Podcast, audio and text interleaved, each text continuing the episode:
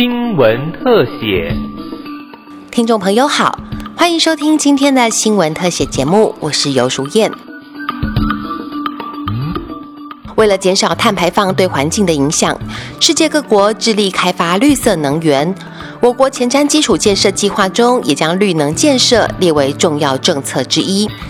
兼顾能源安全、环境永续以及绿色经济为目标，以节能、储能、创能及系统整合为四大主轴推动，并且带动民间投资。其中，风力发电就是重要的发展项目之一。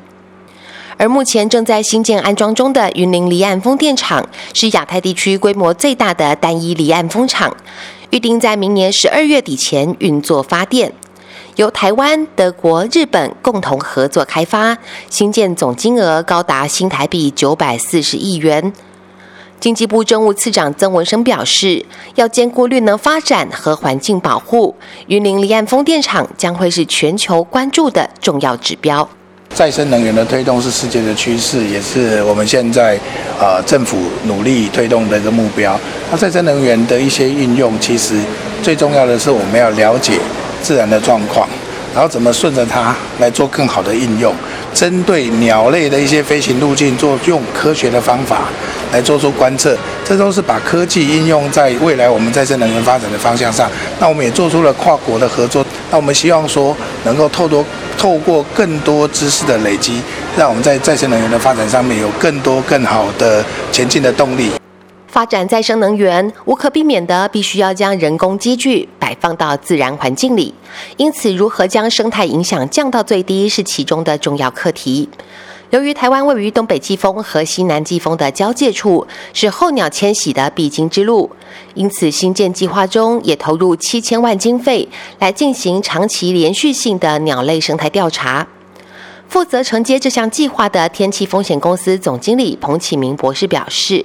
这项计划首度采用 AI 科技监测，期许能够累积全面性的资讯，作为能源政策发展依据，也透过资料公开与公民团体对话，打造环境保护、能源转型和地方发展多方共赢的新局面。里面呢还包含鸟类的判别，例如说多大的鸟，这是什么鸟，然后这个也要透过 AI 的技术能够来演算出来，所以这个。呃，因为日本的鸟跟台湾的鸟不一样，虽然都是候鸟，所以我们会跟日本的团队密切的合作。因为这台湾过去呢，并没有很详尽的呃鸟类迁徙的资料，只不过就是一个大方向。那这次呢，是可以很及时的，甚至呢鸟有没有碰到风机，都可以很清楚的知道。所以这个是一个呃，算是亚太地区最大蜂场的第一个生态的案例。那我们希望它可以成功。所以这个未来呢，会应用到台湾本地很多的 AI 的人才，或者鸟类的人才、气象的人才一起合作。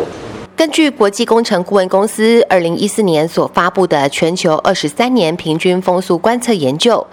世界上风况最好的二十处离岸风场，台湾海峡就占了十六处，使得台湾在离岸风能有着先天环境的优势。但不同的是，欧洲离岸风场附近大多都是留鸟，而台湾则以候鸟为主。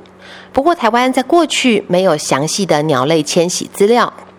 能源集团董事长王云怡指出，这次所进行的监测计划，可以在绿能发展的同时，也对环境潜在影响有更多了解。这些资料收集之后，让我们可以非常清楚的知道，就是说，未来台湾在规划进一步呃有扩大这个再生能源的容量的时候，我们就可以知道说，如何去避开这些敏感的区域跟路径。台湾因为有明确的再生能源政策，因此离岸风电的发展也成为东亚地区关注的焦点。而榆林离岸风电场是台湾离岸风电产业发展以来首次由台湾及日本技术团队合作取得鸟类调查统包工程，希望能够借由搜集实际数据，了解离岸风场的运作对鸟类的影响，并且在不违反法规合约的情况下，尽量将资料公开，以争取更多的社会信任与支持。透过相关知识的累积，让台湾绿能发展有更多向前迈进的动力。扩大凝聚社会共识，为能源转型、环境永续一起努力。以上新闻特写由警广记者尤淑燕采访制作，谢谢您的收听，再会。